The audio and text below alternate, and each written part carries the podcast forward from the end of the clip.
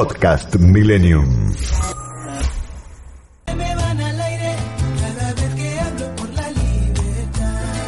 Muy buen mediodía para todos. Bienvenidos a La Vida de los Otros, nuestro programa del mediodía del sábado.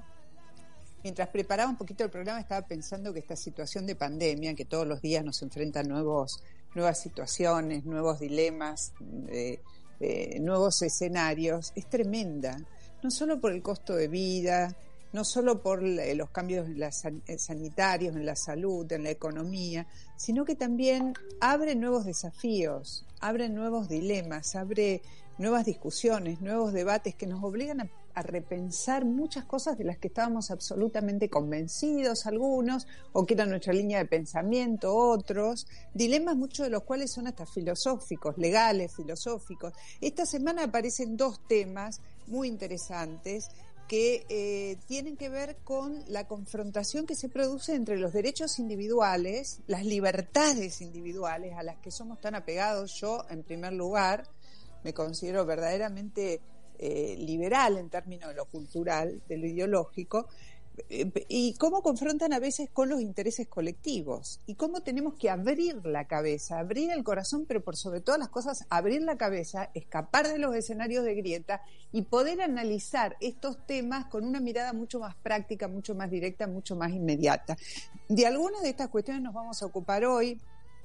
Una es la que tiene que ver con el debate que se abrió en el mundo acerca de la obligatoriedad o no de la vacuna otra es la que tiene que ver con la, ley de salud mental, que también tiene ese dilema en el fondo, que está primero el derecho a la libertad eh, personalísima del enfermo o el interés colectivo de estar de, protegido frente a una eventual amenaza. En fin, son temas extremadamente eh, delicados y complejos. Y todo esto se da en un escenario. 1.260 veces más carga viral tiene la variante Delta que estamos pensando, se está investigando, ya tendría circulación comunitaria en nuestro país.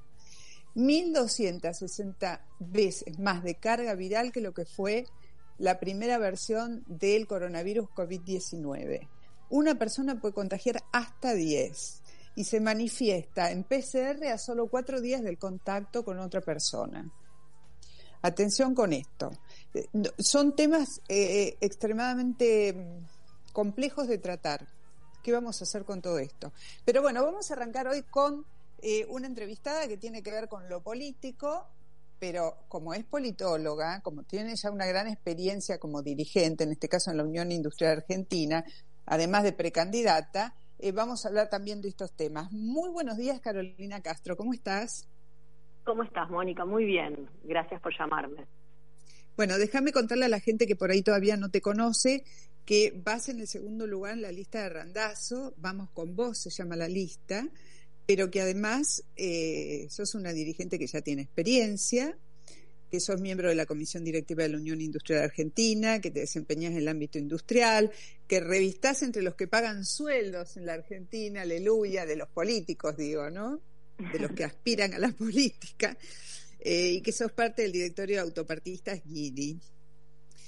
Eh, y que fuiste ya funcionaria en el Ministerio de la Producción durante la gestión de Francisco Cabrera en la etapa de Macri. Bueno, ¿por qué elegiste a Randazo? ¿O por qué Randazo te eligió a vos? No sé, ¿por qué aceptaste lo de Randazo cuando Randazo te elige?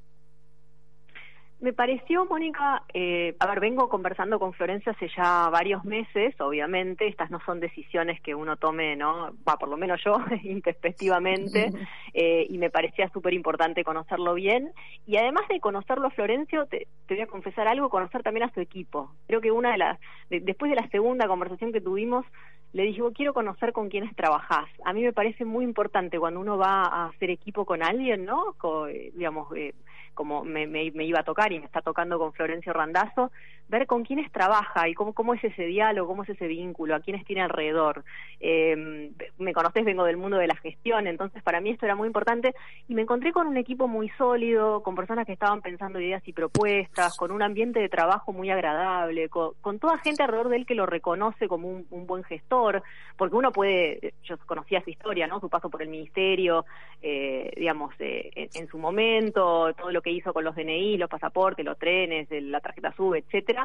Pero creo que, digamos, realmente se me hizo carne todo eso conociendo el equipo con el que trabaja. Y él me propone hacer algo que en esta elección es, es todo un desafío y, y va a ser una pequeña hazaña, pero yo creo que es posible, que salir un poco de esta idea de que la oferta electoral está constituida por dos espacios, dos coaliciones, la de Juntos y la de Todos, y que, eh, digamos, tenemos que elegir en, en ese, en, en, en, esas opciones, ¿no?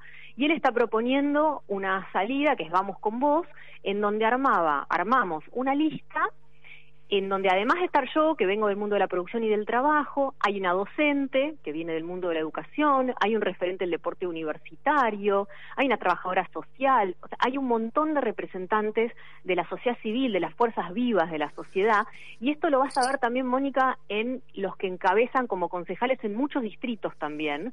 Eh, mm. Muy interesante, estuvimos eh, el otro día en Dolores eh, con, con quien encabeza allí, que es un excombatiente de Malvinas, un ingeniero que, que que, fue parte de los que construyó el túnel entre Suiza e Italia, no esa gente que, bueno, que estuvo por el mundo, que hizo cosas, pero que vuelve a la Argentina y que quiere aportar. Ahora, Ahora que vos decís esto, Carolina, yo comento, incluso, mira, yo en mi nota de hoy de Infobae tengo un párrafo dedicado a esto, pero versión Manes. Perdóname que, que, lo spoilea. Dale, no, por favor. No, pero, pero yo sé que vos tenés suficiente cabeza como para pensar conmigo en esto. Me llama la atención, bien, para bien, que los outsiders de la, outsiders, pongo esto entre comillas, de la política que han entrado, que no vienen de la carrera política, en muchos partidos, eh, no hay gente que necesariamente es convocada porque es conocida. Porque ha pasado mucho, hay algunos que sí, que son convocados porque son conocidos, porque ya tienen hecho ese know-how necesario como para decir no los tengo que inventar, presentar a la gente, la gente sabe ya quiénes son. Pero ahora hay muchos que vienen desde un lugar de formación personal y de, y de, y de conocimiento de ciertas problemáticas propios sin ser necesariamente personas populares. Eso es muy interesante. Sí, sí, lo es. Nosotros en Vamos con Vos tenemos esa impronta bien claramente. No sé, la verdad no me puse a analizar todos los perfiles de las otras listas, no sé hasta qué punto la de Manes representa realmente realmente esto, porque es cierto que tiene algunas figuras conocidas como, como el DIPI, ¿no? Eh, pero después hay, hay mucho de la política habitual, ¿no? De, lo, de los nombres que normalmente conocemos. Pero su segunda viene del mundo de la educación y no es necesariamente una persona que vaya por la calle firmando, no, eh, sacándose selfie es, es una muy buena representante del mundo de la educación, yo la respeto muchísimo, he, tenido bastante trato con ella y es cierto, es cierto que, lo acompaña, viene de, militar en la política ya de, muchos años, eh, pero es una persona súper capaz en, en, temas de, educación. Eh, pero es cierto, creo que es algo bueno, ¿no, Mónica? Me parece que es, novedoso, es bueno y, me, y me parece que a mí expresa una cosa que yo he sentido en la calle. Hay mucha gente, profesionales sobre todo, también empresarios, que dicen, yo no me entrego, yo voy a presentar batalla. ¿Qué puedo hacer para salir de esta anomia en la que está el país y toda esta historia? Que hay algo de eso, hay algo de alguna gente que piensa resistir, que no, no piensa decir, bueno, levanto todo y me voy a vivir afuera. Sí, ahora, sí, si me permitís la siguiente reflexión, porque es, es cierto que, está, que, que, se está conformando de esta manera, pero por otro lado, a mí lo que me preocupa dentro de lo que son las conformaciones, tanto en juntos como en todos, eh, no frente a todos y, juntos por el cambio, estos dos grandes polos, eh, es que no estoy viendo en la conformación de las de las de las listas realmente una renovación o incluso una autocrítica respecto del, rumbo económico en particular, que es algo que a mí, vos sabés, me preocupa muchísimo porque creo que es el, uno de los grandes temas de la Argentina, ¿no? Porque estamos estancados hace 10 años y no logramos crear empleo y seguimos eh, acumulando gente en la marginalidad, en la vulnerabilidad y en la pobreza. Y en la conformación de las listas vos te das cuenta, por un lado en el frente de todos tenés, tenés la aparición de varios sindicalistas en la lista, pero referentes que representen a la producción, ¿no? De, digamos, de, de lo que es el, desarrollo empresarial, productivo, eh, industrial del país, no hay. Y en la lista de juntos me pasa un poco lo mismo en materia de política económica, porque o no hay muchos candidatos que puedan hablar sobre este tema y los que hay, como por ejemplo eh, un, quien acompaña a Vidal, Tetaz, que obviamente es un economista y de estos temas puede hablar y enhorabuena que lo haga, la realidad es que tiene una tiene una visión en donde la crítica es que fue muy gradual, ¿no? No tanto el rumbo al cual se dirigían. Y esto para mí es, muy preocupante. Yo creo que la alternativa de Vamos con Vos llevándome eh, a mí como representante de la producción y, el trabajo, em, con esta visión de que es necesario ofrecer al electorado una alternativa de quien no gobernó en los últimos 10 años, ¿no? Porque los que gobernaron los últimos 10 años realmente no han podido proponer un rumbo que nos saque del estancamiento. Y esto me parece que es algo valioso de, de esta fuerza y por eso me arrancaste preguntándome por qué Florencio, porque me pareció que era, que era muy bueno tener una opción electoral que apuntara a los temas de producción y trabajo. Y, para Florencio estos temas son importantísimos y el segundo eje va a ser educación, claramente, en donde ahí tenemos a, Valeria Iglesias yo te comentaba eh, que, va a ser su aporte, ¿no? Pero bueno, la educación es algo que me parece que sí está en, en varias listas representado. Eh, ¿A qué parte de ese electorado ustedes le van a hablar? En este primer tramo, hablamos de este primer tramo que es muy importante, porque es una suerte de encuesta adelantada de lo que va a ser noviembre, ¿no? ¿A qué parte? Porque la provincia de Buenos Aires tiene sectores que todavía están en pie y otros que están, y que son muchos, que son masivos, que están muy por debajo de la línea de pobreza muy por debajo, no por debajo, muy por debajo de la línea de pobreza y a, las que, a los que es muy difícil entrarles sin un mensaje que no sea contundente. Mañana vas a comer algo más. Sí, es el, es el gran desafío que tiene la política, Mónica, hace, hace muchos años, ¿no? Realmente encontrarle solución a los problemas estructurales de, la Argentina. Y la verdad es que por ahora no, quienes gobiernan o quienes han gobernado no han encontrado soluciones, no han hecho reformas audaces que realmente cambiaran y torcieran el rumbo. En materia educativa no estamos mejor, nadie reformó nada, eh, por eso Florencio Randazzo habla de de declararlo un servicio esencial para que toda discusión se dé con los chicos dentro de las aulas, porque no podemos seguir discutiendo eh, temas que pueden ser muy justos como reclamos salariales, pero que los chicos sigan perdiendo días de clase. El otro día me enteré que la mitad de las escuelas bonaerenses no tienen eh, conectividad, no tienen internet. Eh, eso es un tema de infraestructura para este siglo que es calamitoso. Y no se llega a eso en una gestión, se llega a eso estructuralmente porque no le prestaste atención a ese tema o no te pareció que dentro de tu plan estratégico eso tenía que resolverse en un periodo determinado de tiempo, pero ahí con un objetivo. otro tema que no es solo para ustedes como advertencia, es sobre todo para las dos fuerzas mayoritarias. Eh, excluye un poquito a Manes porque está tratando de rajarle esa escena, que es cómo hacer esta campaña hablando hacia adelante, no revisando el pasado, porque revisando el pasado ya sabemos, todo mal. De un lado y del otro. Pero, pero Mónica, ¿hasta qué punto hay auto? O sea, para vos poder revisar hacia futuro distinto, tenés que hacer una autocrítica de lo que gestionaste y cómo gestionaste. Entonces, a mí me parece que falta todavía eh, esa autocrítica. Eh, no, no, no está. Algo de eso tenés que revisar para después poder plantearle a la sociedad un proyecto distinto. Eh, nosotros, si se quiere, digamos, tenemos claro para, para dónde queremos caminar, sabemos que es dificultoso, pero también creemos que si llega al Estado gente que tiene la cabeza desde el pragmatismo, la modernidad, para hacer cosas en forma distinta, para armarse una gestión con un plan estratégico y cumplirlo, se puede hacer, no es que es imposible. Eh, hay un montón de gente que logra llegar al Estado y cambia cosas, pero necesitamos ser cientos los que hagamos eso, ¿no? Porque el Estado tiene que reformarse completamente. Ahí viene otra pregunta, porque ahora en noviembre se va a elegir legisladores, ¿sí? Y la oposición de, de Juntos está diciendo, estamos a siete diputados de ser Venezuela, a, a, diez diputados de ser Venezuela, no sé, no sé el número exacto, algunos dicen siete, otros diez. ¿Ustedes van a en el, en el caso de que lleguen, uno puede esperar que sí, eh, se van a alinear del lado de la, de la, oposición en términos, porque la verdad que los alineamientos ya son casi, casi estrictos, ¿no?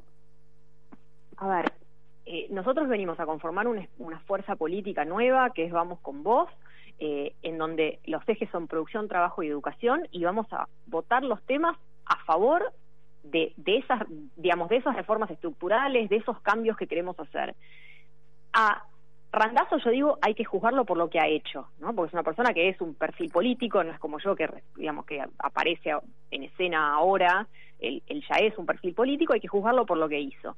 Más allá de la opinión que uno tenga sobre el gobierno de Cristina incluso, o sea, yo digo, su gestión en el ministerio transformó favorablemente lo que le tocó gestionar, y le dijo dos veces que no a Cristina, ¿no? Digo, y que él ya mismo viene comentando esto bastante. O sea, eh, en, su pasado esa historia está. Él no, no, no traicionó, no cambió, dijo que no, y, y, y yo la verdad que confío en esa palabra que él, que él, que él me da. Y yo vengo a votar, eh, Mónica, siempre a favor de la producción, el trabajo, el empleo de los argentinos, lograr exportar más productos, cambiar el sistema educativo y darle oportunidad a los chicos y a las chicas de la Argentina. Ese es hacia eso quiero apuntar. Eh, y me parece que hace falta una fuerza de este calibre en el, en el Congreso Nacional, que de alguna manera no esté ni de un lado ni del otro de estos polos, sino que esté pensando en la gente y cómo le resolvemos los problemas. Vamos a ir a eso, Mónica. Gracias, Carolina. La verdad que estás teniendo una muy, buena performance mediática como precandidata. gracias, Mónica. Este es un terreno nuevo, así que cualquier consejo viene bien.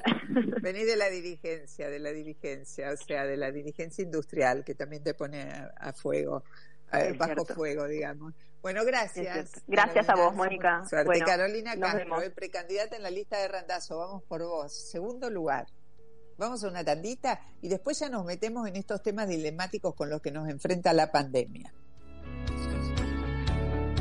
La vida de los otros, con Mónica Gutiérrez, en FM Millennium.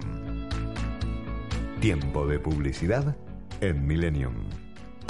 Fideicomiso Altos del Golf. Una experiencia única a solo una hora de Capital Federal por autopista. Te invitamos a que vengas a conocer nuestro loteo exclusivo en la mejor zona de San Antonio de Areco. Canchas de golf, hockey y rugby. A solo unos pasos y acceso directo a un pueblo que no para de crecer. Disfruta de la vida al aire libre. Escribinos al WhatsApp 11 67 93 66 50 para más información o altosdelgolf.gmail.com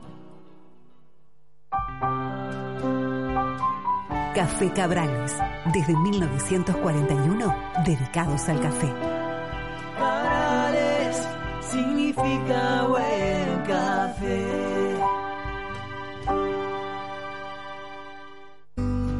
Magia de este planeta está contenida en el agua. Hidratate tu cuerpo te lo pide. Agua mineral Antártica. Comenzó el plan público y gratuito de vacunación contra el COVID-19 en los 135 municipios. Si sos mayor de 18 años, regístrate en www.vacunatepba.gba.gov.ar para recibir más información de la campaña y esperar tu turno. Es un mensaje de la Honorable Cámara de Senadores de la Provincia de Buenos Aires. Marolio le da sabor a tu vida. Marolio está desde el comienzo del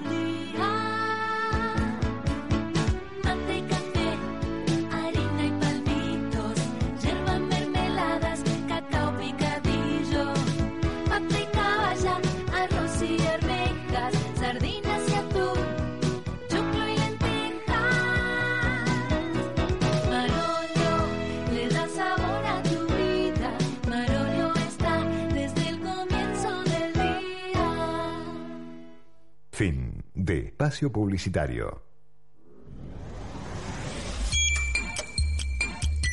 Millennium 1067. Donde todo tiempo futuro, sin dudas, será mejor.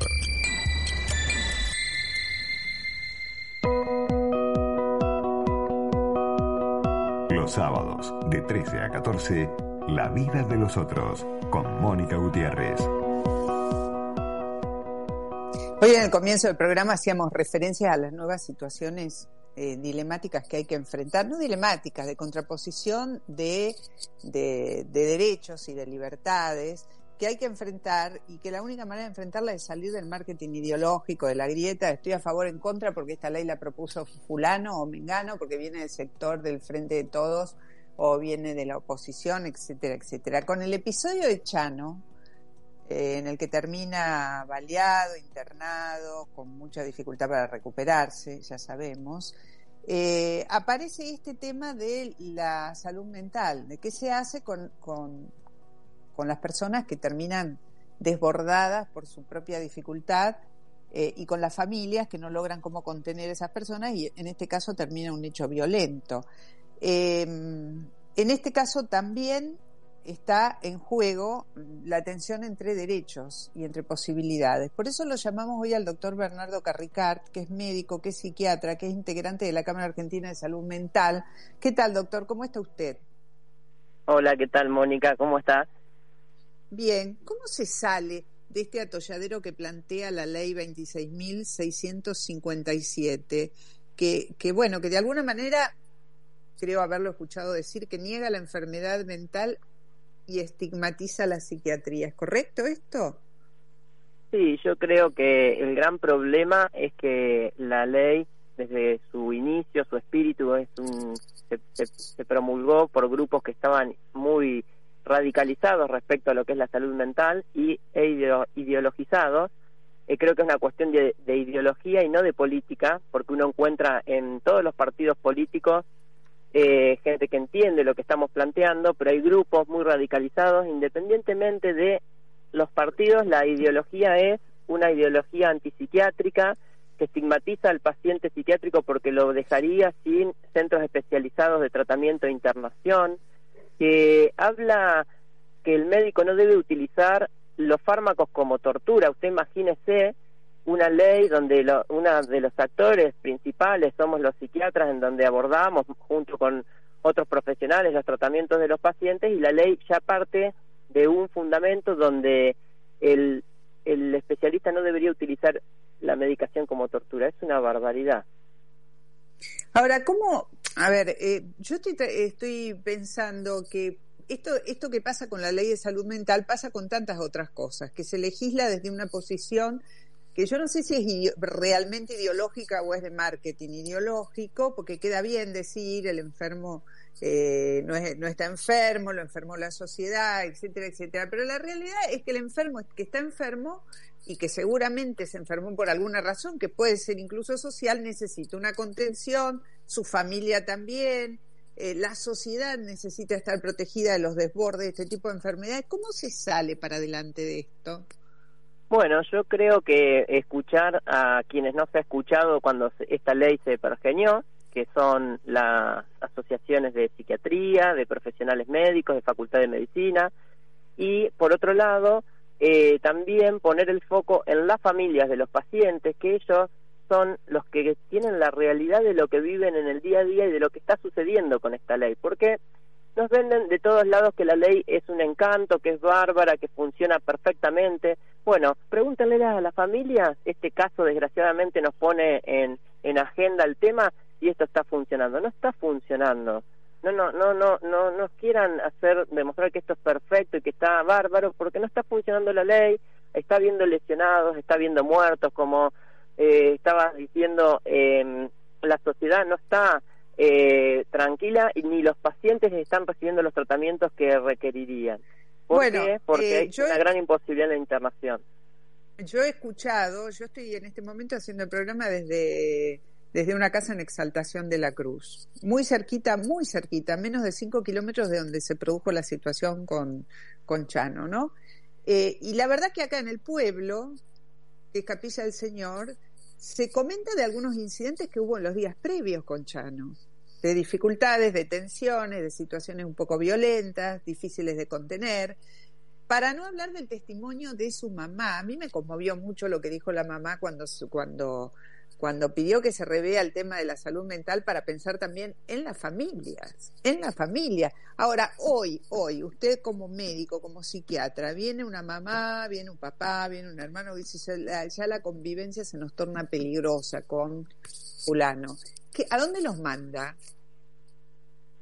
Bueno, en realidad la evaluación lo que hace que nosotros tengamos que eh, evaluar, dice la ley, un riesgo cierto e inminente para poder determinar una internación involuntaria. Ese riesgo mm. cierto e inminente y por otro lado la ley dice que la internación debe ser el último de los recursos a aplicar. Pero bueno, en realidad, ¿cuándo debe ser el último recurso a aplicar? ¿Y por qué no poder evaluar un paciente en la potencialidad de su trastorno y poder evitar llegue a mayores. Es como decir, en una guardia general que uno no podría internar a un paciente con una angina de pecho y directamente lo puede internar por ley solamente cuando está infartado. Entonces seguramente no estamos haciendo prevención y las cosas llegan y suceden cuando ya está todo desbordado. Las herramientas que nosotros tenemos es determinar esa evaluación y quedar en el foco de, de de la libertad, de violación de derechos humanos, de, de, situaciones en las cuales quedamos observados ya con un prejuicio del que parte la ley y yo lo que estoy notando que en general lo que hacen los equipos es no actuar, prefieren no actuar muchas veces para evitar esta situación, lo cual es un, es un, es un riesgo tremendo y, y los pacientes quedan dando vueltas y hasta que no está la situación inminente y que es evidente para cualquiera, no para el profesional, porque para cualquiera, ahí lo que restringe es la capacidad del profesional de poder evaluar esa potencialidad de hacia dónde se va a desenvolver ese trastorno. Porque cuando la situación es, es, extrema, cualquiera lo puede, lo puede diagnosticar.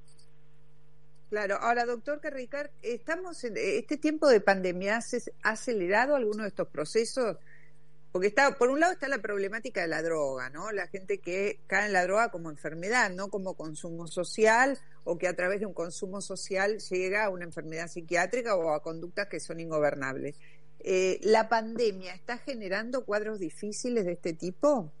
La pandemia está generando y generará una altísima demanda en los servicios de, de salud mental, tanto de internación como ambulatorios. Hay patologías que uno las ve más próximas, próximas, por ejemplo, trastornos de ansiedad, abuso de sustancias, cuadros de depresiones reagudizados que son más a corto plazo y hay eh, patologías que se verán a mediano o a más largo plazo, pero bueno, eh, sí, eh, realmente toda la cuestión de el aislamiento social, la falta de estímulos en el grupo etario de adultos mayores, donde, por ejemplo, un, una persona que tenía determinado deterioro muy leve cognitivo, pero tenía una funcionalidad social en sus vínculos familiares o en su grupo de pares, al, al, al estar aislado socialmente, bueno, se manifiesta más porque deja de tener estímulos que son ordenadores en la vida de esa, de, de esa persona. Ahora, paremos ¿no? en, en dos, dos cuadros que parecerían ser los más eh, los más posibles en términos de la, de la pandemia, ansiedad y depresión.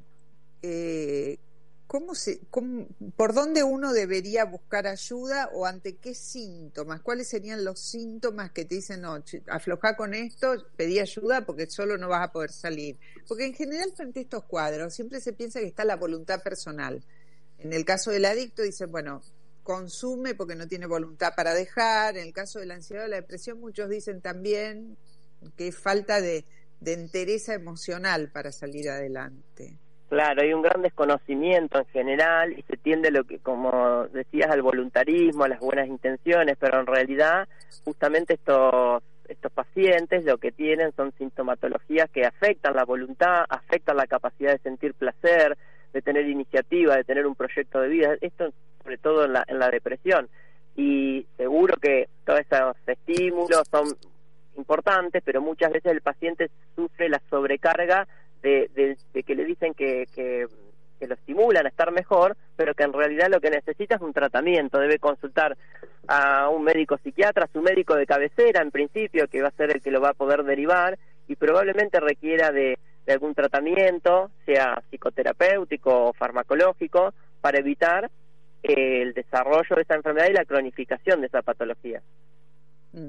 En el caso de, volviendo al tema de la ley de salud mental, que digo, este, y traigo el tema de la pandemia porque creo que se van a acelerar algunos procesos, sobre todo por el consumo de alcohol y de drogas, ¿no? Em, que, se ha acelerado hasta donde tengo entendido de, marzo de 2020 eh, para acá. ¿Qué, cantidad de episodios de este tipo de brotes como el de Chano? Porque esto salió a la luz porque Chano. Se, se, va, se producen, hay, hay estadísticas, hay, hay sondeos, ¿qué, ¿qué se está viendo? Nosotros tenemos estadísticas internas que le, le ofrecemos a las obras sociales que prestamos, o sea que están en estadísticas los ingresos, los egresos, las altas, el promedio de internación, eh, sí, pero para nosotros esto es de todos los días y son problemáticas de todos los días que hoy toman eh, conocimiento público, pero la, la problemática es habitual en general se resuelve, se resuelve para bien. Eh, la internación, si bien es un recurso que uno va postergando, es una buena metodología para que el paciente pueda restaurar su equilibrio, ser observado, recibir un tratamiento. Eh, yo como representante de la Cámara lo que puedo decir es que nosotros estamos muy orgullosos del servicio que prestamos, del servicio que damos, eh, de la restitución que hacemos de los pacientes a la comunidad. Eh, tenemos como un dicho un poco más ante nosotros que el paciente viene muy mal y viene a veces eh, eh, sin tener conciencia al ingresar a la clínica o a las instituciones y se va muy bien y la familia muy agradecida. Entonces, Mm. por eso ponemos el foco muchas veces en la familia que por ahí eh, creo que la política, eh, el periodismo debería eh, indagar por ahí, porque ahí van a tener el resultado y, y bueno, esta manifestación de la mamá de este músico fue como el secreto a voces que todos tenemos y que todos sabemos que, pidió una modificación porque sabe que no funciona esta situación. Eh, bueno, se habló mucho en estos días de integrar a los a los equipos, digamos, eh, a ver, acá se llamó a la policía frente a una situación de violencia que no se podía manejar, de tener como una suerte de guardia de intervención formada por médicos psiquiatras. No sé si es técnicamente posible. No, en realidad, eh, cuando hay una situación de, de riesgo o de violencia hacia sí o hacia terceros, el equipo de salud no debe intervenir justamente para evitar lesiones. El que debe intervenir son las fuerzas de seguridad con la formación que corresponda, pero obviamente el paciente en un estado de descompensación muchas veces eh, desarrolla eh, potenciales lesiones y debe ser intervenido por seguridad. Igualmente, eso no quita que haya presente eh, eh, un médico o un médico psiquiatra o alguien del equipo interdisciplinario donde interviene junto con eh, las fuerzas de seguridad. Pero muchas veces esa situación se da en una situación eh, en la calle, el equipo de salud no está y el que interviene es la, es la es la fuerza de seguridad que debería trasladar a una evaluación correspondiente a un hospital público o a una institución donde se evalúe si ese riesgo cierto inminente eh, requiere de una internación. Acto seguido, nosotros debemos informarle al juez esta situación porque obviamente se está restringiendo la libertad de una persona que requiere de, de una de una intervención. Entonces tenemos la obligación para, para que tenga garantía el paciente de estar observado por, por un juez y por un equipo interdisciplinario judicial. Ustedes, doctor, eh, ustedes eh, este tema lo llevó a hablar o a tener una posición en relación a la utilización, no política, obviamente, no es una, una pregunta que le, pido de, como desde el lugar político, de la, de la Tyser en la neutralización de este tipo de situaciones, ¿tiene una opinión formada? Realmente no tengo una opinión formada respecto a esa situación. Eh, lo he pensado estos días porque se dio el planteo. No, no soy especialista en seguridad, entonces no, no lo sé. Creo Sí, que, sí. que puede ser o no una herramienta más, pero podría tampoco, no, no, digo, no me parece que sea estrictamente necesaria. Podría abordarse eh, con de otra manera, se podría abordar el paciente. Eh, pero bueno, al no ser especialista yo no, no, no sabría, no tengo una postura muy formada. Creo que no es excluyente. Claro. Bueno, eh, doctor, está muy interesante todo lo que nos cuenta. No sé, a lo mejor desde a partir de este tema se empieza a repensar este, esta cuestión de la salud mental. Yo lo que pienso, y lo venía diciendo al principio del programa, que hay muchos temas donde incluyo la Tyser, donde incluyo la ley de salud mental, que si no nos sacamos este corsé ideológico con el que queremos mirar todo y salimos de este Eh. escenario de, de confrontación, de que uno se alinea rápidamente a un lugar o del otro, eh, va a ser muy difícil tratar estos temas. Mi- mi- mire, eh, lo que hay que hacer es abrir el debate de esta ley que no está funcionando. Nosotros lo venimos hablando, lo intentamos poner en la agenda desde hace muchísimos años. No hay, yo mi opinión personal es que no hay que dejar que sigan sucediendo cosas, abrir el debate, modificar la ley donde se tenga que modificar, eh, escuchar todos los sectores y armar algo y que sea eh, obviamente para mejorar esta ley que no está funcionando y no cerrarse a una situación donde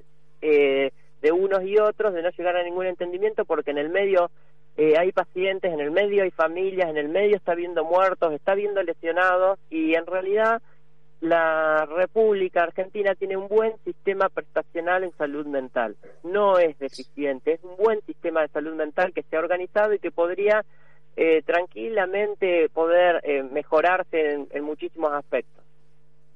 Bueno, doctor, ha sido muy muy importante escucharlo, muy interesante escucharlo. Le agradezco Bueno, mucho. Muchas gracias a vos.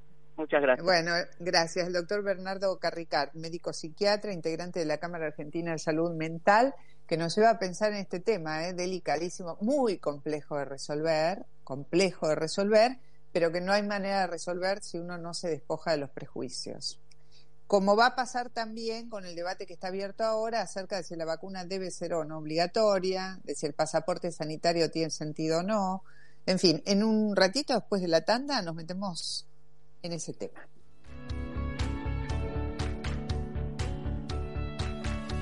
Este espacio fue auspiciado por En Lanús, desde el 2016 comenzamos el programa de reparación de calles más importante de la historia del municipio. Ya intervenimos con obras 2.100 cuadras del distrito en todos los barrios. Conoce el mapa de las obras en lanús.gov.ar. Lanús nos une. En la provincia de Buenos Aires, la Defensoría trabaja para vos. Si vulneran tus derechos, llámanos al 0800 222 5262 o ingresá en defensorva.org.ar. Defensoría de la provincia de Buenos Aires. Defendemos tus derechos. Para consolidar la recuperación productiva y acompañar a las y los bonaerenses, desde ARBA implementamos nuevas moratorias, suspendimos embargos y eliminamos retenciones, beneficiando a más de 4 millones de contribuyentes. Estamos presentes. ARBA, Agencia de Recaudación de la Provincia de Buenos Aires. No dejemos de cuidarnos. Usemos siempre tapaboca. Mantengamos distancia. Elijamos espacios abiertos. Ventilemos lugares cerrados. Para más información, entra a buenosaires.gov.ar barra coronavirus. Cuidarte es cuidarnos. Buenos Aires Ciudad.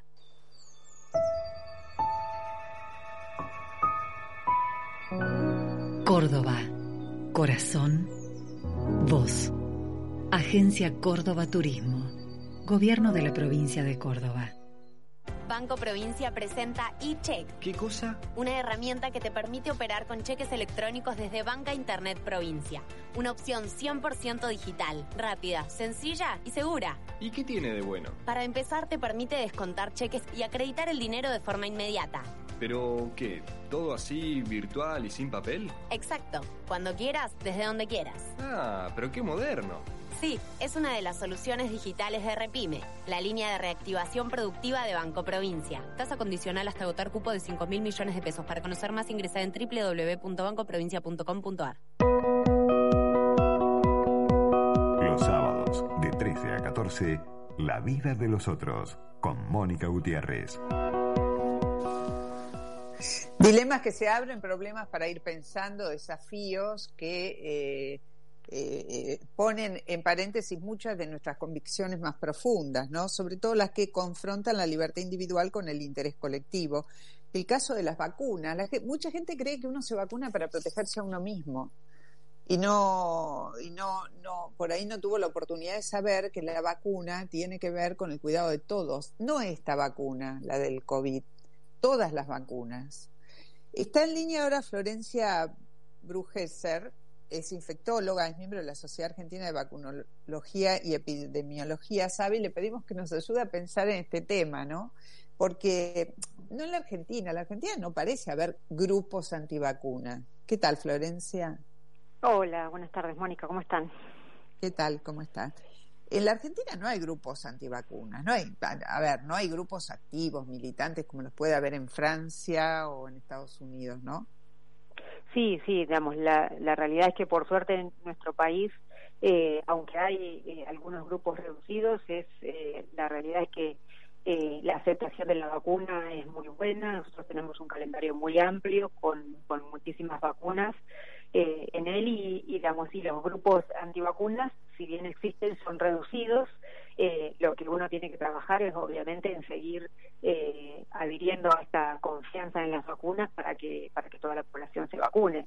No no tenemos grupos tan extendidos como hay en Europa o en, otro, en otras regiones que, que han hecho incluso eh, la emergencia de enfermedades que no teníamos. Sí, no, por lo menos no son grupos antivacunas desde un, desde un lugar ideológico, de prejuicio. Hay gente que tiene miedo a vacunarse, esto es correcto. Sí, totalmente. A ver, cuando nosotros eh, indagamos de, de, de, por qué una persona eh, no adhiere a una determinada vacuna o a todas las vacunas, lo primero que hay que pensar que puede haber dudas razonables. Obviamente, eh, puede, digamos, le pueden haber dicho o puede haber tenido alguna experiencia no, no buena con algún efecto eh, adverso con alguna vacuna, entonces puede haber dudas razonables o miedos razonables. Entonces, lo que uno tiene que tratar es de, eh, digamos, de, de, charlar de cuáles son esos miedos, darle información clara, eh, digamos, explicar la importancia de la vacunación, eh, entonces hacer que esta persona se vacune. Muchas veces cuando uno habla, con, incluso ahora con el tema de la vacunación del COVID, que, que obviamente que hay dudas razonables, una vacuna eh, que por suerte eh, la, la, tuvimos en muy corto tiempo, que muchas etapas se hicieron en forma simultánea, pero hay que, eh, digamos, entonces a veces la, las personas tienen dudas. Cuando uno charla con ellas y les explica cuál es la importancia y, y, digamos, y cuál es, digamos, a ver, los datos que nosotros ya venimos viendo, la eficacia y la seguridad de estas vacunas, muchas veces esa persona adhiere y se vacuna. Entonces me parece que es muy importante tra tratar de eh, hablar con la población y explicarle y generar confianza en las vacunas, entiendan, como vos decías recién, que no es solamente me vacuno yo para protegerme yo, sino que hay, digamos, eh, digamos, tiene que haber solidaridad, porque yo me vacuno para protegerme no solamente a mí, sino para evitar contagiar a personas que quizás son de mayor riesgo o que en algunas circunstancias no se pueden vacunar. Sí, ahí, ahí yo me quiero parar un poquito, porque yo creo que no está suficientemente dicho. Por lo que yo he escuchado, a ver, yo he escuchado a gente joven, muy joven de, en nuestro país o en el entorno inmediato de uno que dice, puedo esperar un, un poco más, que se vacunen los otros antes, para ver qué pasa. Este es un razonamiento que lo he escuchado mucho en los jóvenes por algunos prejuicios que hay con respecto a las vacunas relacionadas con fertilidad, con concepción, incluso con malestares que los pueden sacar de su situación de estudio, de trabajo, de vida social. Pero no tengo, no veo que haya una conciencia plena de que las enfermedades históricas, y no hablo ahora ya del COVID, no se erradican si la inmensa mayoría no se vacuna.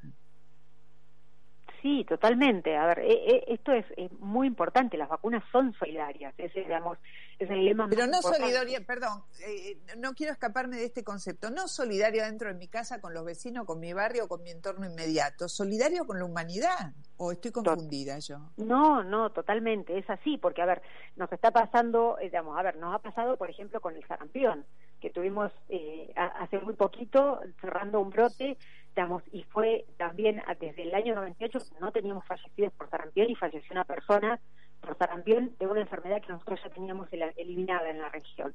Y eso fue gracias a que bajaron las, la, las coberturas de vacunación, el virus circula en otras regiones y llegó a nuestro país.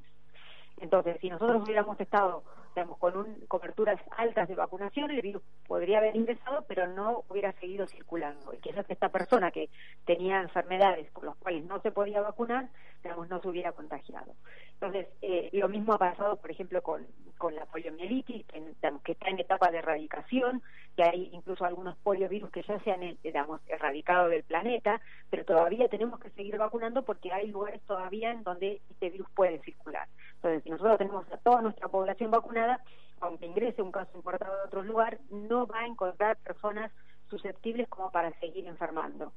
Y esto pasa lo mismo con el coronavirus, que lo que nosotros tenemos que tratar es de que a nivel mundial eh, la vacuna llegue en forma equitativa a todo el mundo para que el virus no siga circulando, no siga mutando, no aparezcan nuevas variantes que nos pongan en peligro a pesar de estar vacunados.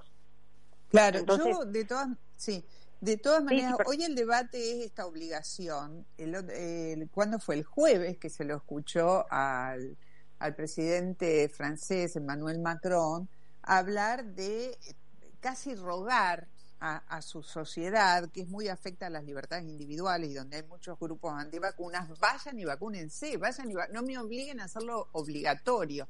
Es decir, estas, estos problemas de algunas sociedades tienen un correlato entre nosotros. Acá hay mucha gente que no se va, que probablemente no se ha vacunado todavía, aun cuando lleguen las vacunas, porque está medio como fuera del sistema desde el punto de vista de la información, como que está en zona de mucha marginalidad y no llega ni a notarse. ¿Cómo se hace con estos grupos?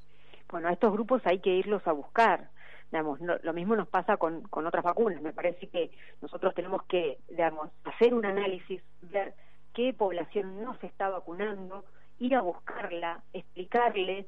Eh, creo que cuando eso pasa, eh, nosotros logramos que más gente se vacune y que más personas.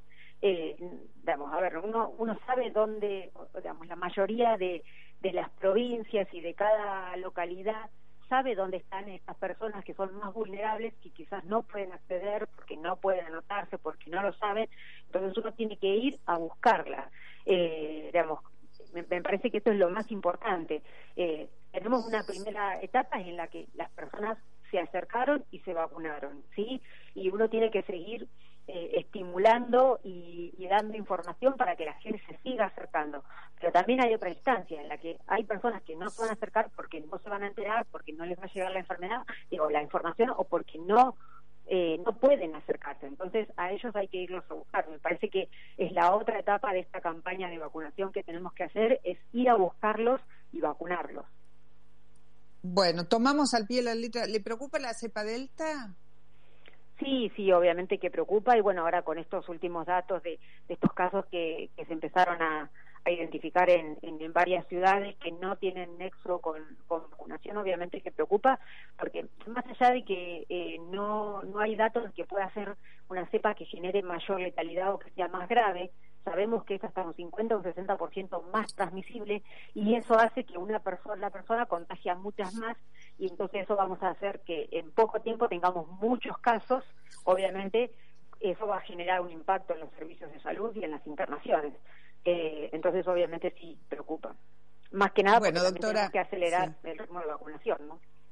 Doctora, muchas gracias. Gracias no, gracias a ustedes. Hasta testimonio para ayudarnos a pensar. Florencia Brucherser, infectóloga, miembro de la Sociedad de Vacunología y Epidemiología. Eh, a ver, hay muchas cosas de la semana que uno podría comentar en el cierre del programa. Yo me quedo con el testimonio de la mamá de Chano. Eh, fue desgarrador, muy conmovedor y muy eh, y trajo luz su testimonio a pesar de que fue entre lágrimas, porque ella logró atravesar su grieta interior, su grieta emocional.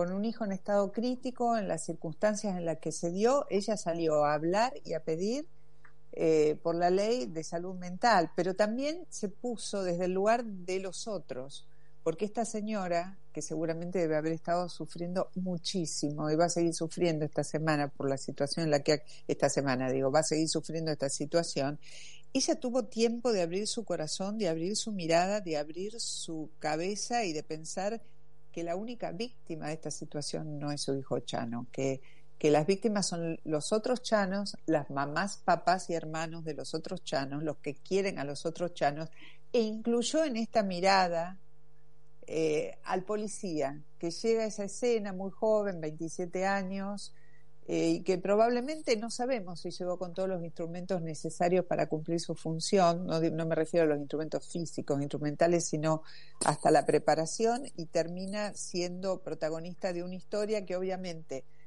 va a desentrañar la justicia, los jueces, si se actuó bien, si se actuó mal, pero que termina viendo se termina viendo implicado en un hecho que seguramente no eligió ni quiso vivir.